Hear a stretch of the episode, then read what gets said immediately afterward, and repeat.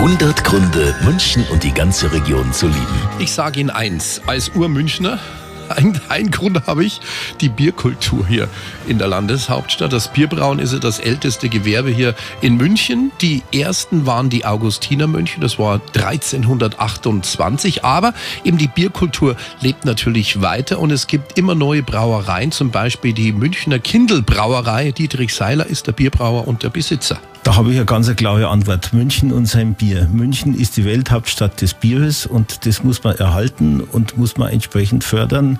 Und das ist auch immer der Grund, warum man gerne in das Landeshauptstadt zurückkommt. Ganz genau. Mir, sagen wir mir, mir und das bayerische Bier. Dietrich Seiler möchte ja sein Bier mit dem Namen Münchner Kindl künftig gerne hier in München brauen. Ein Grundstück hat er auch schon. Und wenn das Baureferat jetzt noch zustimmt, entsteht an der Tegernseer Landstraße bald die neue große Brauerei. 100 Gründe, München und die ganze Region zu lieben. Eine Liebeserklärung an die schönste Stadt und die schönste Region der Welt.